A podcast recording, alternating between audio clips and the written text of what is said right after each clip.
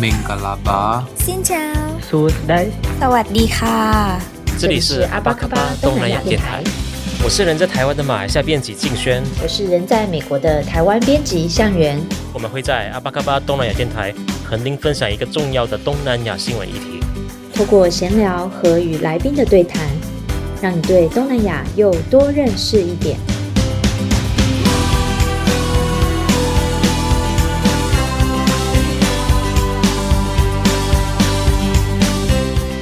阿巴卡巴，我是关键评论网的编辑向元。阿巴卡巴，大家好，我是关键评论网的编辑静轩。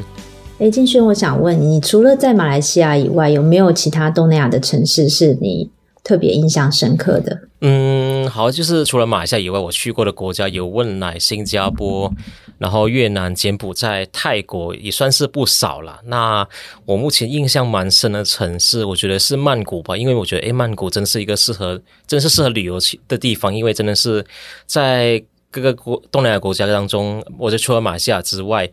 旅游 CP 值最高的地方，就是你能，你就是你的消费能力，然后再加那边，诶，你可以获得的品质是蛮不错的。那所以说，诶，我蛮喜欢曼谷、泰国这个城市。诶，其实我是跟你一样是泰国，不过我是最有特别的，算是比较特别有感情的，应该是泰国的第二大城是清迈，因为我那时候在零八年的时候有跟一些旅伴，我们有到那边的华人村子去教小朋友中文，然后我们待了三个多的礼拜，然后在最后一天的时候，我们是有在古城的那个地方住了一个晚上。所以其实那个时候对清迈的感觉其实是印象非常好的。我们当时就是骑脚踏车啊，到处乱晃。然后那时候其实没有那么多的背包客，然后也没有像今天那种咖啡馆的文化是还没有出现的。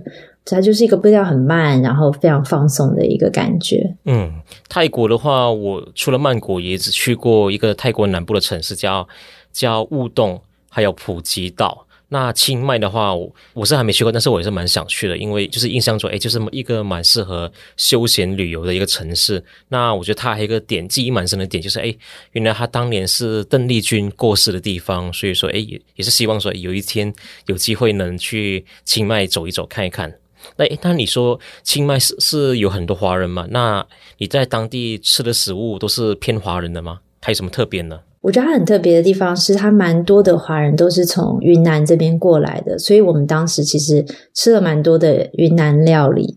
那我自己最爱的就是他们的那个云南煎饺配他们的蘸酱，还有他们的那种云南面摊也是非常好吃。就是其实就是很简单的汤面，但是会配上一些加一点柠檬啊，一些酱料，然后其实就是非常好吃的一个一餐。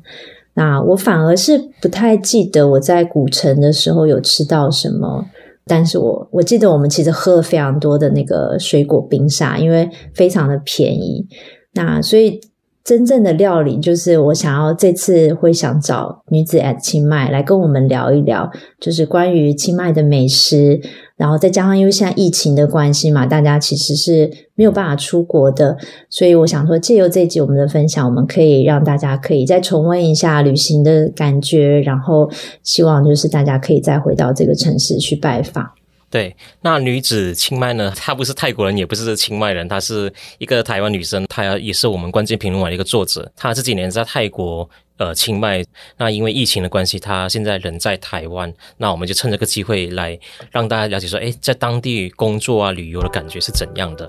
那我们欢迎女子清迈陈玉安。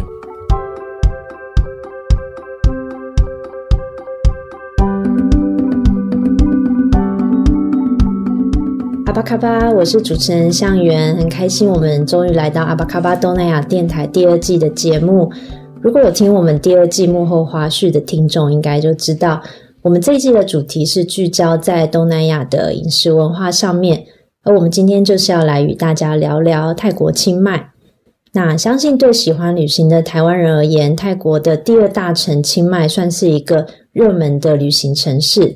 但是这一年因为新冠肺炎的疫情，到国外旅游这件事情是几乎全部停摆了。因此这一集的阿巴卡巴，我们是邀请到关键评论网的作者女子 at 清迈玉安和我们分享关于清迈的美食或节庆，让暂时无法出国透透气的听众，我们来重温一下旅行到异国的氛围。那我们欢迎玉安。大家好，我是玉安，向元好。那我们先请玉安自我介绍一下。大家好，我是玉安，我是女子清迈的那个说故事的阿姨，那个说故事的人，姐姐，姐姐好。好，那有读过女子清迈文章的听众或者是读者，应该都知道玉安对清迈的知识真的是非常的广博。哦，没有，呃、就是多一点机会在那边待了一下。对，那我自己个人是很常看你的。粉丝专业，所以不管是分享美食或者是一些节庆文化，真的都是非常深入，然后非常的有意思。就是就是大家喜对于常常去泰国旅行的读者，真的是非常值得一看这个专业。那时候想写也是因为刚去的时候，大部分因为我在那边待了快七年嘛，那那时候刚去的时候觉得说。嗯，好像大家比较熟悉的都是曼谷，就是大家说哦，去泰国大部分都是在曼谷一带，对清迈比较吸收的资讯比较少，相对来说，所以那时候在那边看了，觉得很多故事很有趣，然后就想分享给大家这样子。嗯，那我们今天应该就会聊到非常多关于清迈的事情，大家可以慢慢的期待一下。嗯，让我自己也回忆一下清迈，实在太想念了。对，一般说到泰国，大家一定就是会想先想到食物嘛。对，那能不能请玉安先说明一下？嗯、因为清迈是属于泰北这个区域嘛，那在泰北的美食特色是什么？嗯，其实我们先讲一下那个那个地理环境，可能就比较清楚。因为以我所住的清迈来说，应该说整个泰北来讲，它不临海，它不靠海，所以呢，大家去泰国可能常常会。先想到就是哦，那边的海鲜很好吃。可是其实，在台北这边，因为它不靠海嘛，所以海鲜这样子的料理就不会出现。那还有一个比较大的特色是说，在台北那个可能是因为纬度跟气候的关系，所以它并没有像泰国中部、南部种植大量的糖棕或椰子。所以在台北，它的料理里面使用是椰浆是非常非常成分非常非常低，几乎就一两道料理是有加上椰浆的。嗯、那就算在现在一些啊、呃、坊间的自助，我们所谓的自助餐店，它里面有类似像绿咖喱啊、红咖喱这样子的料理，可它使用的椰浆的味道，根据我从泰国中部上来的朋友来说，对他们来说那个是非常。稀释再稀释过的味道，嗯，不过不够浓郁，这样子，这是在泰北或者说在清迈，就是你在看料理的时候比较容易发现的差别，这样子。嗯、那还有一个就是，嗯，泰北那边他们刚讲了，它环山嘛，尤其是在清迈这个地方，它是三面环山，所以呢，它的那个蔬菜。跟香草类的东西，它就真的是按照季节在在使用。你到市场去逛的时候，就很明显可以看到这些鲜果蔬食的随着季节的变化。那清迈人到现在，如果是一般家庭的话，他们还是跟着季节在吃东西。嗯，这是蛮明显的区别。这样子，这样听起来是不是清迈那边的人是蛮养生的啊？哎、欸，我们现在讲是养生，可是对他们来讲，他们就只是按着季节吃东西。我还记得那时候在工作坊认识一个清迈长大的，真的清迈长大，他现在也还在清迈工作的清迈人跟我说，他爸爸小时候跟他讲说，如果你要辨认我们这个邻里呀，哪一个是真正的泰北人，你只要看他花园里面种的那些可食用香草啊。该要冒嫩叶的时候，您才刚看到嫩叶，然后马上它就不见了，那就表示这一家绝对是泰北人无误，这样子，就是马上就要食用了。对对对，他们很习惯，就是季节出来，它那个嫩叶拿来煮成。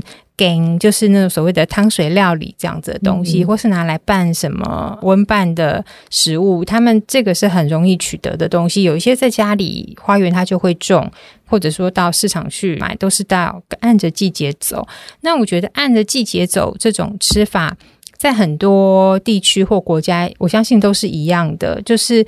那个季节会出现这样的东西，绝对是跟你的身体状况是有相关的。比如说季节季节间。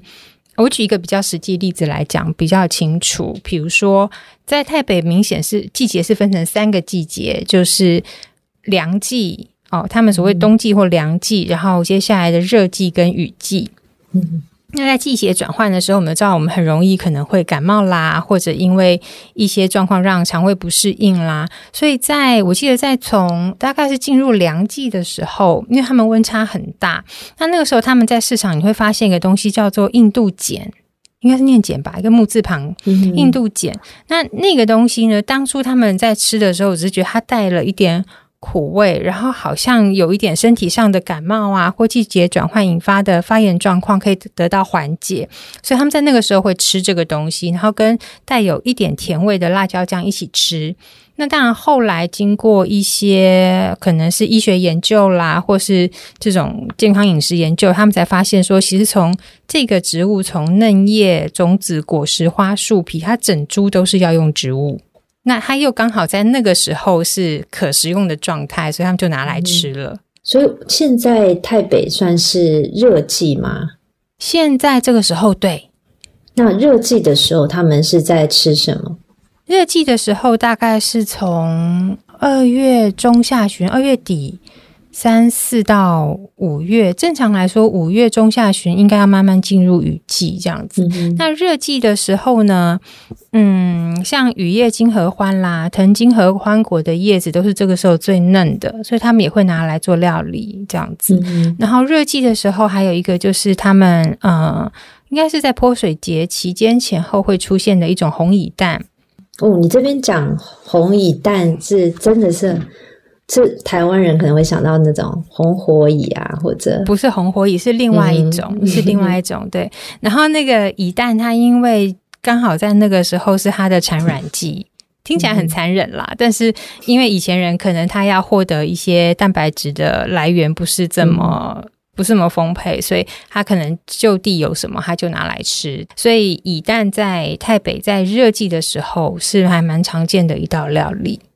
我记得以前在你的文章里面有放过是那个红蚁蛋的汤水料理的照片吗？对，有的人看了会觉得很惊悚啦。其实那个那个大小看起来比想象中大。呃，对，差不多小指节，大概三分之二小指节大这样子。那咬起来，其实它因为它吸了一点汤水嘛，所以吃起来会有一点。带点油脂，有点丰润的感觉，其实还不错。嗯、而且因为它是它比较常会跟当季的一种蔬菜叫做帕丸，你直翻叫甜菜，或是叫它好像也可以，它的那个学名好像是叫做手工木叶。那它煮的时候会带一点点胶质的东西出来，有点像台湾的红菜，所以它其实煮起来那个那个口感是很滑顺的。所以它就会跟那个乙蛋一起煮，是那个季节会出现的料理，是属于热季会出现的料理。对对对，是属于热季。嗯，嗯，那是不是还有冬季？对，冬季的话呢，因为冬季的话，清迈呃或者说泰北地区，它的天气比较气候比较冷，那有时候最冷的话可以到最低温，我遇到过到十三度。光是在平地就是三十四度，嗯、但是到中午、下午最热的时候也可以到二十八度。嗯、那冷的话，他们会需要比较多的油脂类的食物，所以你会发现出现像是有点像台湾的猪脚冻这样子的东西。嗯、它也是以前就是用猪肉、猪脚去炖，炖出那个胶质，让它结冻，然后再切块来吃这样子。那还有一种就是莱勒族他们的食物是用那个。紫苏籽或青紫苏籽取下来以后，它就是把它清理干净，然后用锅子大概干炒一下，然后它就是拿来拌那个糯米饭，拌成饭团这样吃。嗯、那因为青紫苏籽它其实是有富含欧米伽三跟植物性油脂，嗯、对，所以那也是他们冬季补充热量的一个来源，这样子。嗯，那所以这些料理都是台北他们。普通的家庭很寻常的家常料理吗？对，蛮常见的，嗯，蛮常见的。因为听起来真的都是，我觉得我这几天就是还蛮养生，还蛮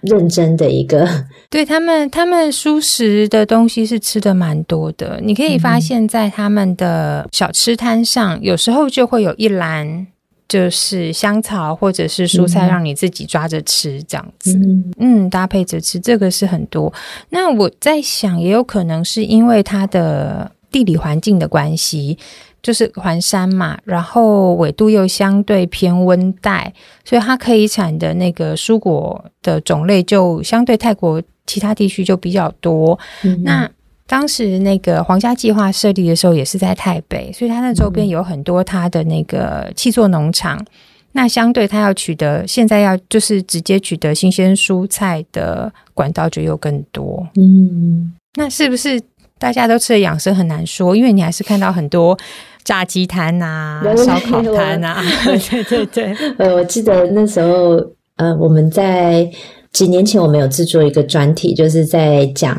我们就是新南向这个专题。那玉安是泰国清迈的代表，我记得那时候我我在电访跟你在聊的时候，嗯、那时候你就有讲到那个炸鸡摊，对对对，对，它是午夜才会出来的一个炸鸡摊。哦，对呀、啊，有一家很有名，他们是那个午夜炸鸡这样子。对，那时候听着真的觉得非常饿。嗯，而且他们的炸鸡就是会加一些香料进去腌。所以炸起来的味道，当然也也有人，也有台湾人觉得说他们的炸鸡都炸的太干，嗯嗯，他们还是喜欢吃比较台湾这种比较有有带 juicy 一点的，对，湿润一点的口感这样子，嗯、对啊，但是其实吃的香香的也还不错，因为我记得还有影片嘛，就看起来非常的想吃。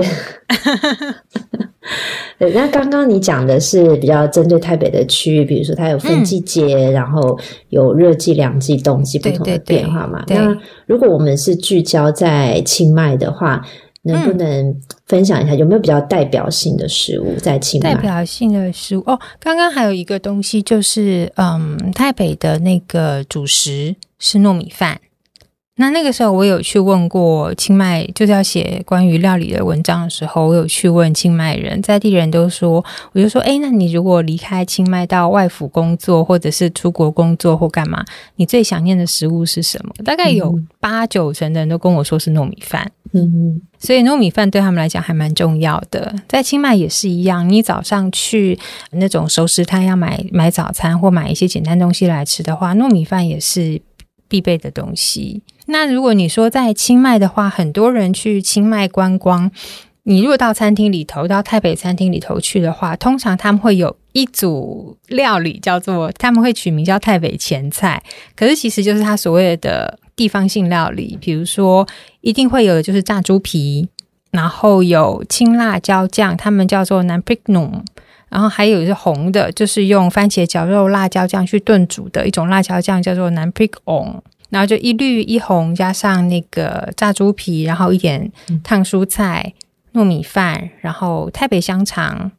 泰北香肠的跟泰国其他地方香肠不同的是，它的那个灌香肠的时候，它会加非常多香料，除了它的基底辣椒酱之外，它还会加很多，比如说加红葱、加蒜、加香茅、加尖叶橙叶。一起下去灌那个香肠，所以它烤起来或炸起来是味道非常香。那这是比较基本，如果你到台北去，一定会看到的呃地方性料理，呃，尤其是在清迈啦，我应该说是在清迈。如果你去玩的话，到餐厅里去看，会比较容易碰到这些。嗯、那还有一道就是之前向元你有提到，就是那个清迈面，嗯嗯。这个也是很多人会吃，它就是用鸡蛋面，然后这个也就是我刚刚提到说比较少数会放进呃椰浆的料理，嗯哼，然后它的汤底它就椰浆就有椰浆跟姜黄去炖炖煮，那会有鸡蛋面，基本的鸡蛋面，然后肉类的话就是有鸡、猪、牛可以选，猪其实相对比较少，因为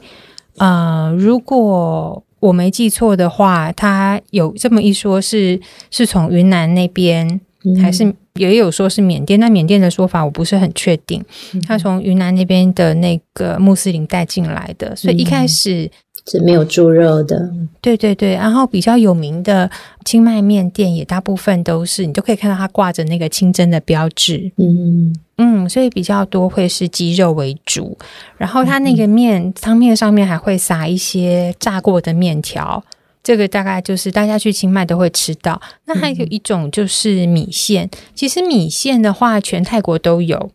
但是在泰北，它有一种酱料，就是淋在米线上面的那个汤汁比较特别，是它会用那个嗯晒干的木棉花心去调味，去煮炖煮排骨、猪血跟番茄这样子。这个是在泼水节后吃的，是不是？嗯，没有，这个全年都有，全年都有。嗯嗯，对，这个就全年都有，因为我们就是我们在录音的这个时候是刚刚泼水节过后嘛。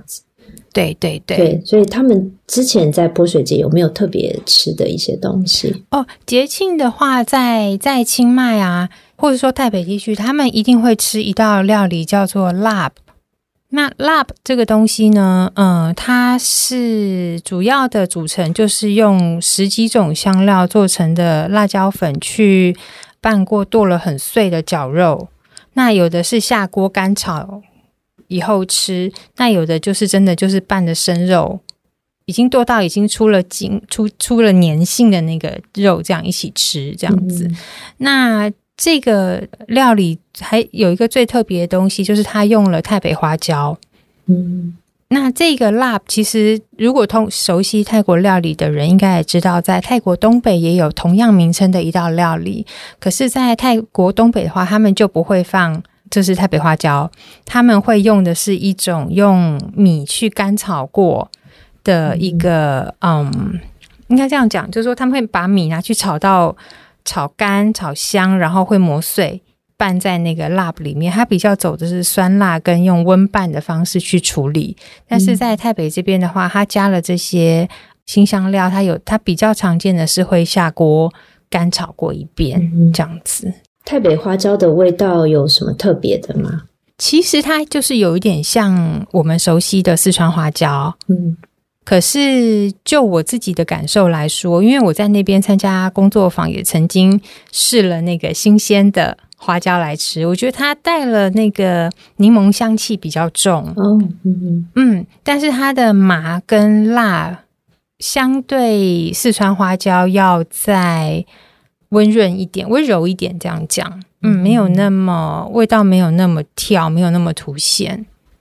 那辣也是我自己很喜欢的一道料理，嗯，在节庆会吃这道料理，是因为它的这个菜的名字也应同于泰文里面的好运的意思，嗯，所以对泰北人来讲，就是我过年吃了这个东西，我就可以吃进一年好运，嗯。嗯，所以他们在泼水节期间会吃。那节庆还有一道料理，就是呃，用菠萝蜜，就是大家吃那个菠萝蜜的那个水果，只但他找的是比较呃还没有熟到变水果的另外一种菠萝蜜，然后拿来呃做成汤水料理，或者拿来拌来吃，大部分都是用汤水料理，他们叫做 Gen Kanun。就是在正式跨境新年的那一天，他们一定会吃这个。那一样也是取菠萝蜜的泰文名字，因为它的音有一点相同于泰文里头的贵人支持的意思，就表示吃了这道料理，我今年就有很多贵人好运。对，有贵人来帮助，这样。嗯嗯嗯。啊，那也除了美食之外啊，清迈其实。还有一个特色就是有非常多的咖啡厅嘛，就是那种文青风格的咖啡厅。我我自己是二零零八年我有到过清迈，那那那是我唯一一次到清迈。那其实我印象中那个时候是还没有这个咖啡厅的风气存在的。对，所以我还蛮好奇的，就是这个咖啡厅的风气，以你在清迈的一个观察，你觉得它出现的一个背景是什么？其实现在很多人去清迈，大概都会去泡那些所谓的文青咖啡馆嘛。嗯、那其实像向远讲，就是应该就我自己的观察，大概差不多是。十年间兴起的热潮，那因为我有去问，就是一样是住在泰北，然后到清迈念书工作的朋友，嗯、他说就他念书的时期，我说就他念书，就是他也差不多四十岁左右，所以在他念书的时候，嗯、念学院大学的时候，清迈还没有这么多这样的咖啡馆。嗯、那如果这样讲的话，我们再倒回去说的话，其实。大家都知道说，也许都听过说，嗯，台北这边清迈地区或是清莱美美红顺这边在种咖啡，是因为皇家计划的关系。嗯、那在那个时候种，其实是七零年代嘛，可是那个时候其实都还没有。就是掀起这样的风潮，他们主要就是当做是经济作物，然后到九零年左右有第一家经营咖啡豆的品牌出现，那个时候大部分好像也都是外销，本地人喝的话。嗯，像你们去过应该知道，他们喜欢喝那种就是焙的很深的豆子，嗯、然后加很多炼奶啊、牛奶啊，加糖，喝的甜甜的这样的咖啡。嗯、所以我们习惯的现在看到的，不管是意式咖啡机冲出来的咖啡，或者是手冲咖啡，在那个时候都还还没有看见。即便到了那个二十多年前，那个我们现在我们都叫它泰北星巴克的一家咖啡厅，叫做哇威。他在那个时候开始开，然后也只在清迈本地做比较多的连锁店，甚至在泰北。可是那个时候都还只是还是停留在喝甜甜的咖啡。嗯哼，因为他的那个我们刚刚说为什么会叫它台北星巴克，是因为它的整个经营模式几乎跟星巴克相似，它会有自己的杯子、嗯、自己的纪念品，然后整套 SOP 是固定的，然后有自己的 logo 都是设计好的。嗯。到那个时候都还没有，我印象里面大概是从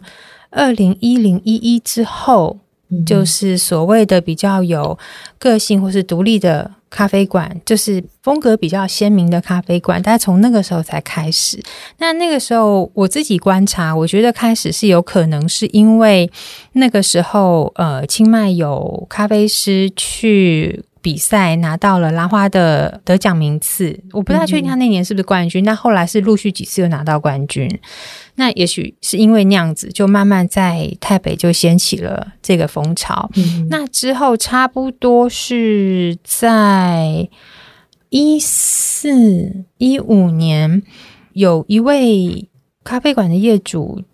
记得他本身是摄影师，嗯、那他开了一间就是纯白装潢的咖啡馆。嗯、那自此之后，就慢慢只要他有新的咖啡店开了，或者是别的咖啡馆开始出现一种他也要做出自己风格样式的的店面的时的，大概是从那个时候开始，就是现在所谓的那种完美咖啡馆吗？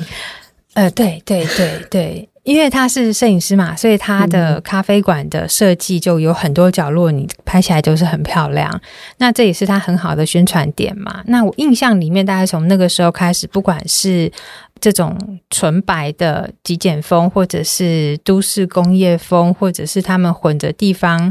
特色装潢的咖啡馆，就慢慢慢慢出来。那差不多是到一六年之后。手冲咖啡就开始流行，嗯，嗯，那手冲咖啡流行，他们比较常用的大部分就是一般我们看到的手冲滤杯或者是 Airpress 这种。那台湾比较早期习惯的虹吸式塞烘咖啡，就反而在那边是比较少见的。嗯，清迈那边还有一个蛮蛮特别的地方，就是它其实也是就是世界各地的。数位游牧工作者，他们会要过去的一个圣地嘛。那数位游牧工作者的意思就是，他们都是，他们有点像是 work from home，但是他们是 work from 清迈。他可以在全世界任何一个地方，他可以是可能是设计师，他可以是工程师，对，他们可能是在咖啡厅里工作。所以一开始我想到咖啡厅的时候，我会觉得是不是跟这个数位游牧工作者是有关系的？对。我觉得不能说完全没有关系，我觉得应该还是多多少少有点关系，嗯、因为刚好也碰到清迈第一家二十四小时咖啡馆开门的时候，嗯、那时候在那边啊、呃，大概第一家应该是一个韩国品牌进来，然后接着就是商场美亚商场顶楼的一个共同，它应该当初也是规划成一个类类共同工作空间。然后二十四小时经营，然后插座很多，然后让大家可以在那边长时间做的工作或是看书这样子。应该这个时候也是一五一六年之后才开始。那真正的有更明显的所谓的数位游牧工作者的社群聚集，应该也差不多是一六一七年之后慢慢明显增加。我觉得应该还是有关系，对对对，因为我自己也会跑工作那个咖啡馆工作嘛，在那边的时候，嗯、对，就会看到蛮多。但是因为我去的地方还是主要是咖啡馆为主，那有是工程师朋友，他们就会比较往真正的所谓的 co-working space 那边去工作。嗯、我觉得可能也有像是社群媒体的出现啊，开始比较、嗯、比较普及，Instagram 或者是 Snapchat 这些，然后年轻人可能就会。就有点像是台湾的年轻人这样子，会到那边拍照或者打卡什么的。嗯、对，因为台北人还蛮可爱的。我这样讲，就是他们也很喜欢气氛弄得漂漂亮亮、舒舒服服的，嗯、看起来很美的地方去。那年轻人嘛，他如果要要利用社群媒体做一些。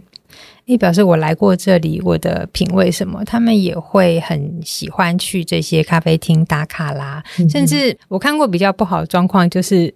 他们也不在乎那个咖啡到底好不好喝，嗯、他就点了一个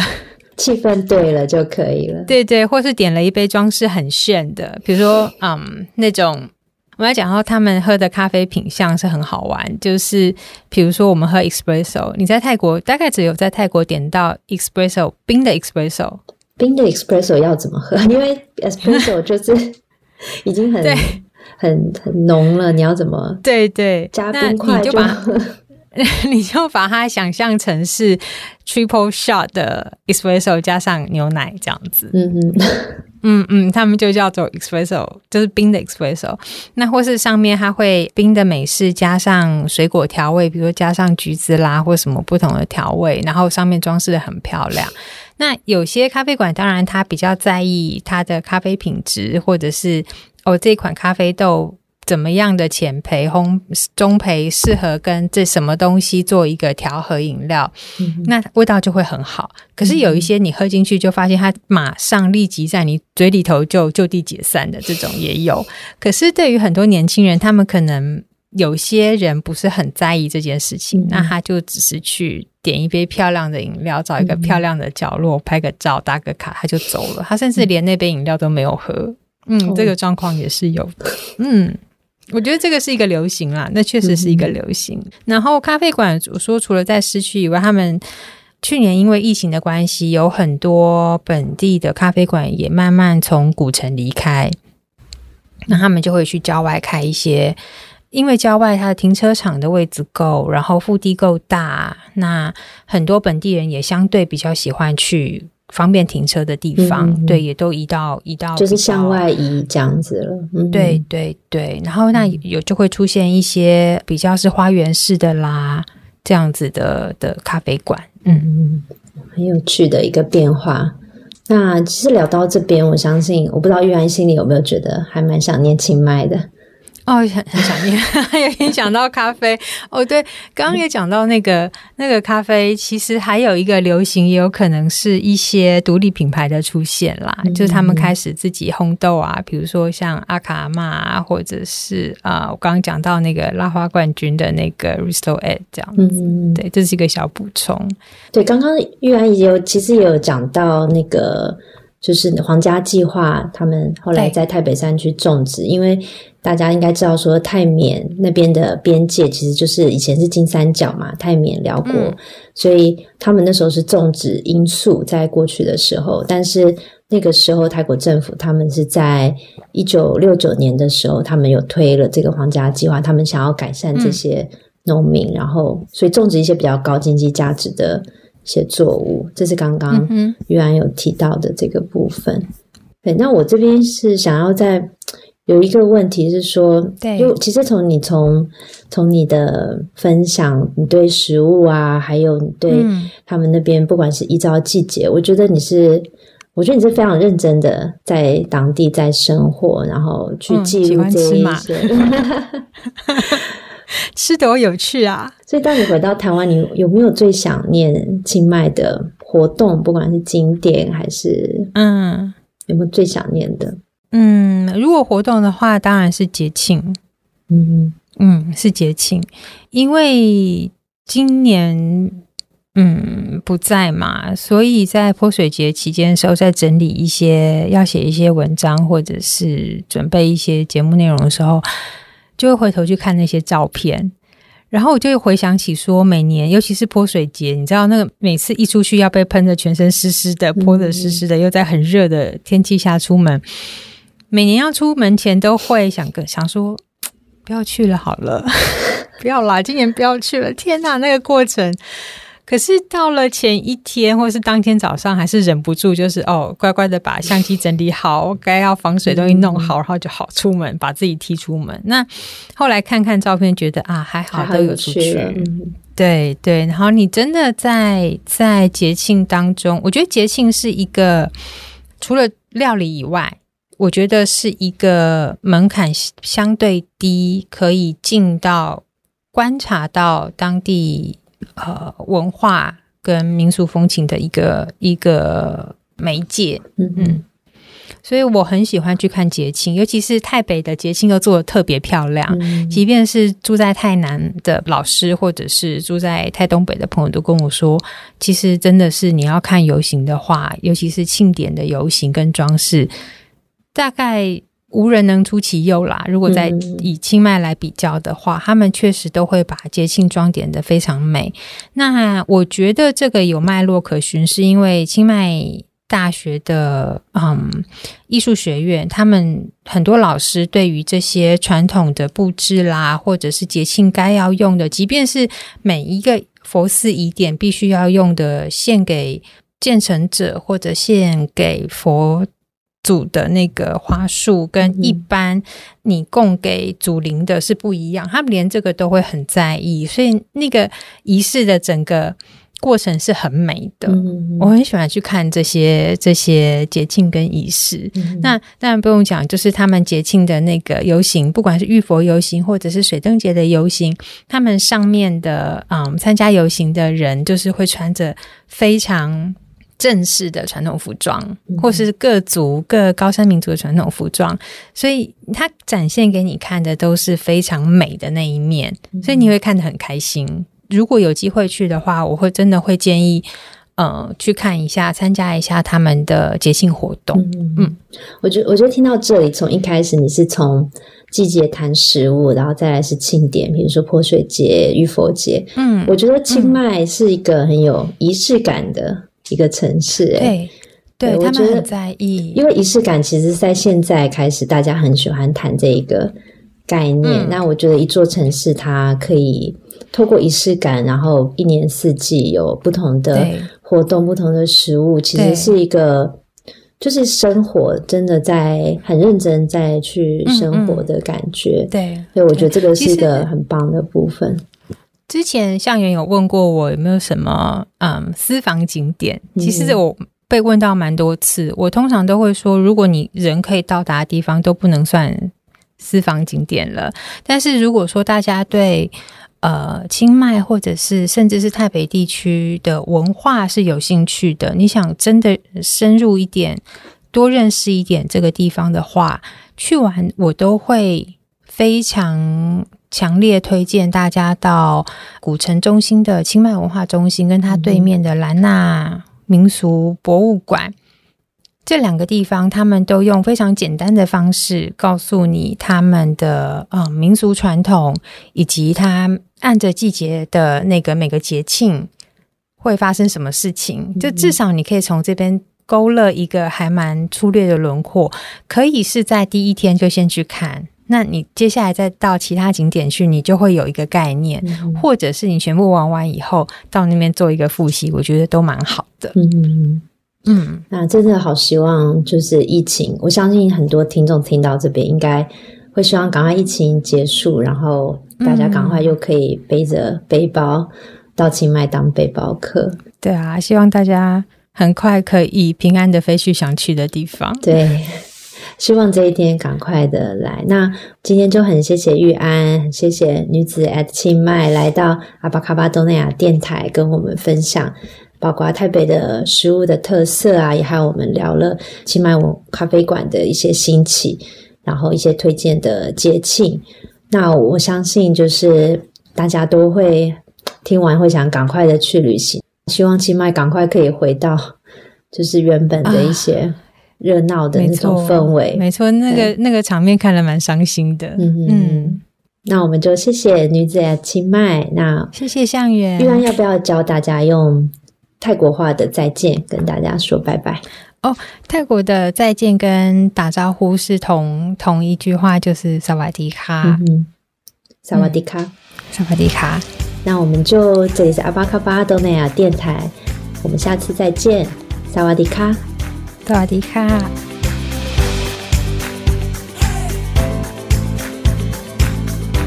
感谢你的收听，如果你喜欢我们的节目，欢迎在 Apple Podcast、Spotify、SoundOn 等平台订阅我们的频道。也欢迎你为我们留言评分，你也可以追踪我们的 IG，透过私讯留言与我们互动，让我们一起把东南亚新闻的 Podcast 节目做得更好。阿巴嘎巴东南亚电台，我们下次空中见。